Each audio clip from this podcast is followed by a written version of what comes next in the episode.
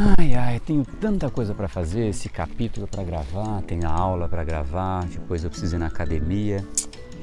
Ai, ai, muita coisa, muita coisa, mas acho que eu vou dar aquela descansadinha inesperada, né? O corpo pede, preguiça tá chegando. Cuidado, isso não significa necessariamente que o seu corpo está cansado. Muitas vezes a gente sente muita preguiça, mas isso pode sim significar algo pior. Você pode estar com o que eu chamo de cansaço mental. Se você sente muito cansaço, mesmo quando você descansa bem, então este capítulo ele vai ser importante para você. Vamos começar e no final do episódio de hoje tem um presente para você fazer o download e aprender ainda mais. E vamos para o conteúdo, porque o seu futuro começa hoje. Fala pessoal, André do Empower Academia Cerebral, especialista em neurociência comportamental, criador do método Reprograme Seu Cérebro, e esse é um capítulo da série Reprograme Seu Cérebro para você entender sobre como seu cérebro influencia o seu comportamento e especificamente hoje sobre como essa tal preguiça influencia o nosso dia a dia, o nosso comportamento e por que é que o nosso cérebro faz com que a gente sinta essa tal preguiça. Então, antes de mais nada, começamos por isso. De onde vem a preguiça?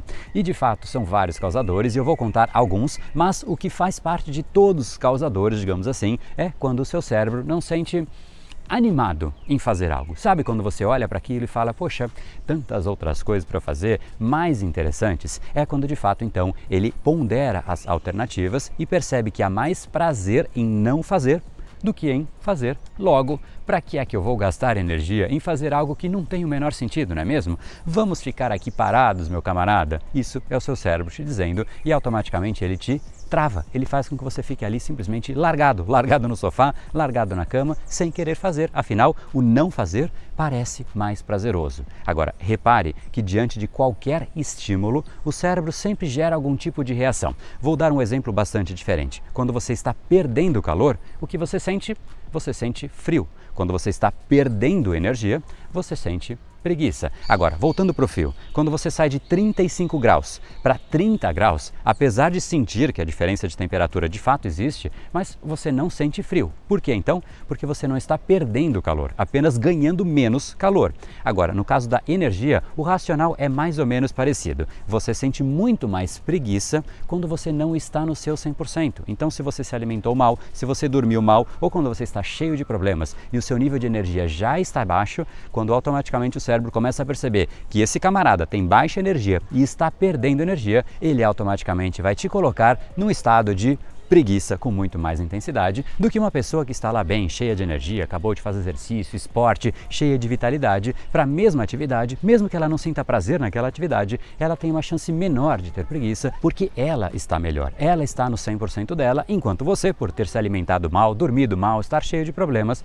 você está de certa maneira debilitado, às vezes debilitado emocionalmente. Então aqui nós já temos um primeiro ponto de atenção, caso obviamente você queira sentir menos preguiça se cuide, meu camarada. Eu sei que isso parece óbvio, mas apesar de óbvio, muita gente tem a expectativa de ter menos preguiça num dia que a pessoa não se alimentou bem, não dormiu bem, brigou com todo mundo, não fez exercícios. Automaticamente é uma expectativa que tende a ser frustrada, porque a pessoa não está bem com ela mesma e aquele nível de energia que ela espera não vai surgir, não vai brotar. Ela é responsável por todo o restante que geraria aquela energia, mas se ela não gerou a energia, não adianta querer que imediatamente ela comece a ter energia, não sentir preguiça. A preguiça ela vai sim surgir com mais intensidade todas as vezes que você não estiver bem fisicamente. Então, mais uma vez, se cuide, senão você vai ficar por aí pendurado nas coisas, sempre querendo descansar, dizendo: não, meu dia foi pesado, eu preciso descansar. E aqui a gente já vai para um segundo ponto, este não tão óbvio assim. Inclusive, muitas vezes a gente entende o exato oposto. A gente diz: eu preciso descansar, mas às vezes o cansaço não é só físico, ele é mental. E quer ver como é fácil perceber isso? Se fosse somente descansar a resposta e se isso fosse integralmente responsável por você ter mais energia, então me explica por que, que os mais preguiçosos, aqueles que mais descansam, são aqueles que têm menos energia. Ora, são os que mais descansam, eles precisariam ter mais energia. Afinal, se é o descanso que dá energia e o preguiçoso é o que mais faz, ele deveria ter um estoque infinito de energia Só que não é bem assim, né? Na verdade, é o exato oposto. Não é só o descanso a resposta. Ele é importante sim, mas o que destrói a sua energia é exatamente o fato de você não fazer nada. Quando a gente não faz nada, quando a gente não age, não entra em ação, a gente não sente evolução, não sente progresso. E quando você olha para os seus objetivos e eles estão sempre na mesma distância ou até cada vez mais distantes, isso tira a sua energia. Isso faz com que você se desanime e desânimo é algo que efetivamente efetivamente drena a sua energia. Você não tem vontade de fazer absolutamente nada. Então, ação é essencial. Agir é importante, assim como descansar também, mas somente descansar, mais uma vez, não é a resposta, porque quando você age, você começa a ver resultado. Resultado da ação faz você olhar e sentir prazer e querer mais. Aquele que vai na academia e começa a perceber que o corpo responde, ele começa a ficar sarado, começa a ver o tanquinho, o músculo crescendo, ele se anima e ele quer mais daquilo. Enquanto isso, aquele que fica parado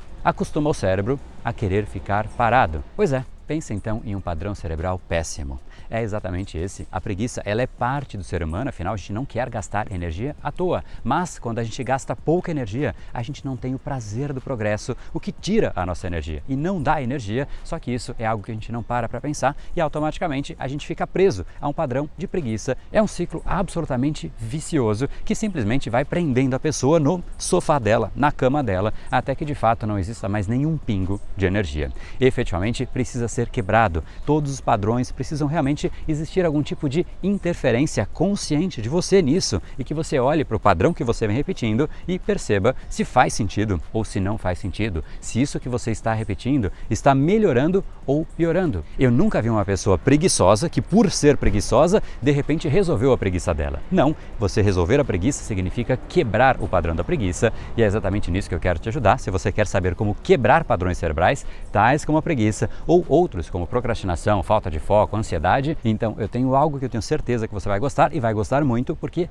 todos os dias, basicamente todos os dias, voltamos com a nossa série de lives às 7 horas e 37 ao longo de 22 dias seguidos. É só você entrar no nosso Instagram, BrainPowerBR, e marca lá para receber as notificações, porque aí às 7h37 em ponto entrarei ao vivo a cada dia para quebrar um padrão cerebral específico. Ansiedade, preguiça, falta de foco, estresse e por aí vai, porque uma vez destruídos estes padrões, padrões, a gente vai juntos para o nosso evento online, que é o documentário Decodificando o Cérebro Humano, que é uma jornada apaixonante na neurociência para te mostrar como você reconstitui padrões cerebrais, novos hábitos, novas atitudes, novos comportamentos de um jeito muito mais estruturado, científico, para que realmente você consiga inserir novos padrões muito mais saudáveis, muito mais estratégicos. Então, arroba BrainPowerBR para você participar das lives e depois entra aqui em reprogrameseucerebro.com.br para você participar desse evento online absolutamente gratuito, para você realmente aprender a reconstituir padrões do seu cérebro. E essa é a sequência, para que realmente você consiga sair novo deste processo, assim como já aconteceu com literalmente milhões de pessoas. Esse evento acontece desde 2015 aqui no Brain Power, então não deixe de participar e caminharmos juntos, sabendo a nós mesmos quem nós somos e como nós funcionamos, rumo ao nosso destino, o 1%. Rumo a 1%. No brain, no gain. Até mais.